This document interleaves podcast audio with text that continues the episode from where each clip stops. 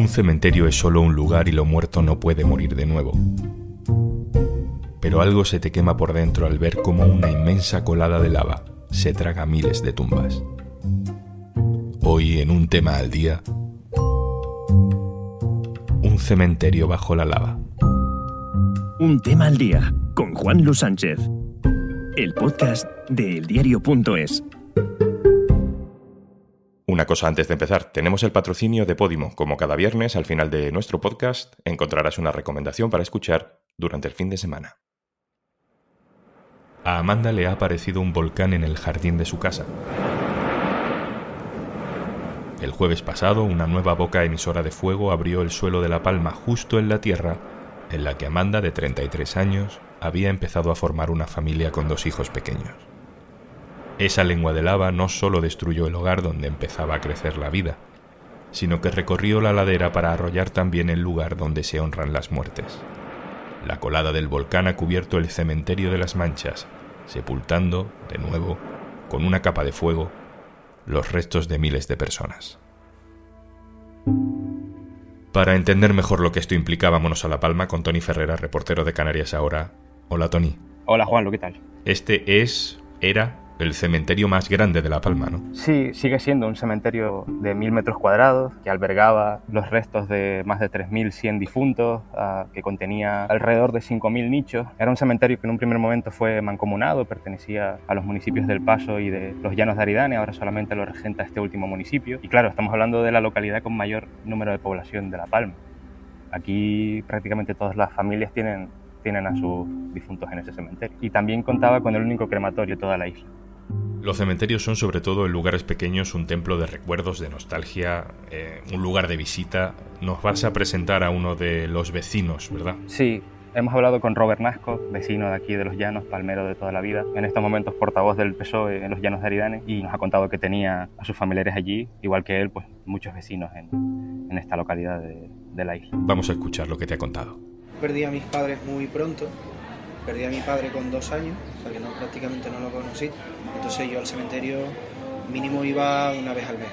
También perdí a mi madre muy joven, yo tenía 29 años cuando ella murió, y está en la misma tumba que está mi, padre. Entonces el, vínculo todavía es más fuerte. Sigo yendo, al principio iba todas las semanas y al final pues mantenía esa relación cada dos, tres semanas al, cementerio pues, a llevar esas flores y a pasar por un momento. Es como sentir que puedes estar con ellos ese rato. Te aferras un poco al sentimiento de que esa persona pues, todavía puede seguir ahí. Al final hay una verdad absoluta y es que yo daría el cementerio entero por salvar una sola casa. Al principio me dolía más y, y lloré como una segunda pérdida lloré como si se hubiese ido otra vez. Pero cuando van pasando los días te das cuenta de que realmente ellos no están ahí, lo que están ahí es el, recuerdo al que nosotros nos intentamos aferrar. Sí es verdad que me duele perder ese sitio, no, no poder tener ese sitio para yo estar ese tiempo con ellos. También están mis abuelos, y también hay familia, y también hay amigos ese dolor al final lo compartimos todos porque igualmente conocemos a mucha gente que ha perdido su casa. Pero cuando llega también al cementerio, al final es un dolor que afecta a todo el valle, porque absolutamente todas las personas que viven en el valle tienen a alguien allí. Entonces ya es un, una pérdida que sufrimos todos. Me contaron historias de personas que intentaron sacar a sus seres queridos de allí. Pero sí es verdad que era algo complicado sentimiento que al final pues, nos toca a todos eh, y, es como algunas personas describían, es como perderlo una segunda vez. Es un segundo duelo, puede durar menos, pero al fin y al cabo duele. Yo intento mantenerme optimista y es un pensamiento que ha ayudado el pensar en que tal vez de alguna forma será costoso, pero tal vez de alguna forma se podría recuperar la zona afectada. No quitar toda la lava, porque también sería un sobrecoste elevado, pero por lo menos intentar descubrir y retirar lo que está más próximo a la lava en sí. Es verdad que esas zonas al contacto con la lava, la lava está a 1100 grados, 1200 grados, no sé realmente en qué estado pueden estar esas lápidas, ni lo que está dentro. Pero sí es verdad que tampoco quiero pensar en, exceso cómo se ha podido meter el calor dentro, o si la lava se ha podido meter incluso dentro de, la estufa. Pero sí es verdad que de alguna forma me preocupaba que la lava arrasara directamente con el cementerio y se lo llevase la de abajo.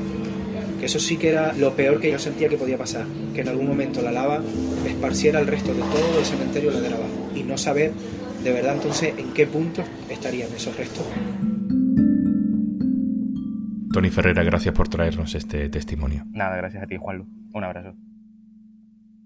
Un tema al día nació con el volcán. Así lo quiso la suerte, y nuestro primer capítulo se lo dedicamos a la erupción de La Palma. Aquel día, la geóloga Alicia Felpeto nos decía esto. ¿Qué podemos esperar en los próximos días? Eh, ¿Qué tipo de escenario se nos abre? Mm, ¿Este volcán va a seguir echando eh, el fuego que estamos viendo en las imágenes eh, durante cuánto tiempo? Uy, esa es la pregunta. Esa es la pregunta más difícil de responder. La respuesta más genérica que te puedo dar y que se puede dar cuando se dice una erupción de este tipo es que puede durar días, semanas o meses. También te puedo decir que en la isla de La Palma, en las erupciones históricas, la duración de las erupciones ha variado entre 24 y 84 días. O sea que ese sería más o menos el marco en el que nos podríamos mover dentro de esta erupción.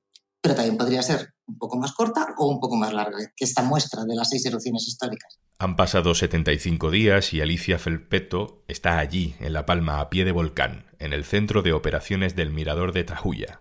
Hola Alicia. Hola. Han pasado 75 días. En aquella conversación hablábamos de que la erupción más larga en La Palma había sido de 84. ¿Tiene pinta de que esto vaya a parar pronto? Pues la verdad es que no tenemos ningún dato objetivo que nos diga que el fin está cerca. La actividad, sin embargo, la actividad volcánica ha disminuido con respecto a la tercera o cuarta semana de erupción, que era mucho más intensa.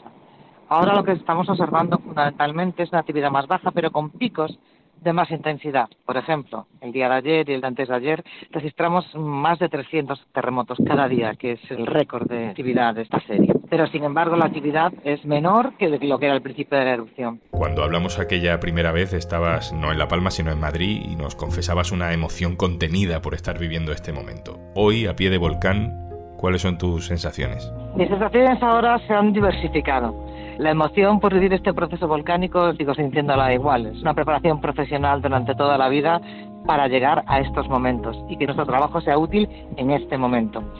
Pero al lado de esta emoción por el proceso volcánico se añade una emoción contrapuesta, que es una, empatía total con, con los palmeros y las palmeras que están sufriendo el impacto de esta erupción, especialmente toda aquella gente que ha perdido su vivienda o su negocio y, y que tendrá que empezar de nuevo. Entonces las dos emociones y las dos perspectivas conviven dentro de la misma persona. Una, una parte es la parte profesional y científica y otra parte es la parte humana, llena de empatía y que, y que acompaña en el sufrimiento a los palmeros. Pero tu parte profesional ha tenido suficiente ya, ¿no? Mi parte profesional podía, podía durar más, pero prima el dolor y el sufrimiento de los palmeros.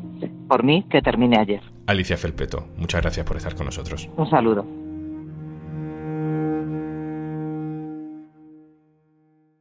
Y una cosa antes de terminar, hemos hecho ya más de 50 capítulos y queremos darte las gracias. Volvemos el jueves que viene, descansamos durante el puente. Si tú también y vas a coger el coche, aparte de tener cuidado, por favor, aprovecha para ponerte en el camino los episodios que tengas pendientes. Si has quedado con amigos, recomiéndanos. Nosotros también te dejamos con otra recomendación, la de Podimo. España es uno de los países más seguros del mundo. Por suerte, en España es muy poco probable morir asesinado quizás precisamente por ser poco habituales. Hay homicidios que quedan grabados a fuego en la sociedad. El caso Gabriel tuvo en vilo a casi toda España durante 13 interminables días. Se movilizaron más de 5.000 efectivos para dar con el pequeño, incluyendo a más de 2.000 profesionales, en la que es, a día de hoy, la mayor búsqueda coordinada de un desaparecido en la historia del país. El caso del niño Gabriel, el atroz crimen de José Bretón, la historia del productor Mainat o el acoso sufrido por Nevenka Fernández son algunas de las historias que te puedes encontrar en caso criminal. Descúbrelo en Podimo. Entra en podimo.es barra al día y disfruta gratis durante 45 días de todo su contenido exclusivo. Esto es Un Tema al Día, el podcast del diario.es, con la producción de Carmen Ibáñez y Zascún Pérez y el montaje de Pedro Godoy. Un saludo de Juan Luis Sánchez. El jueves que viene, otro tema.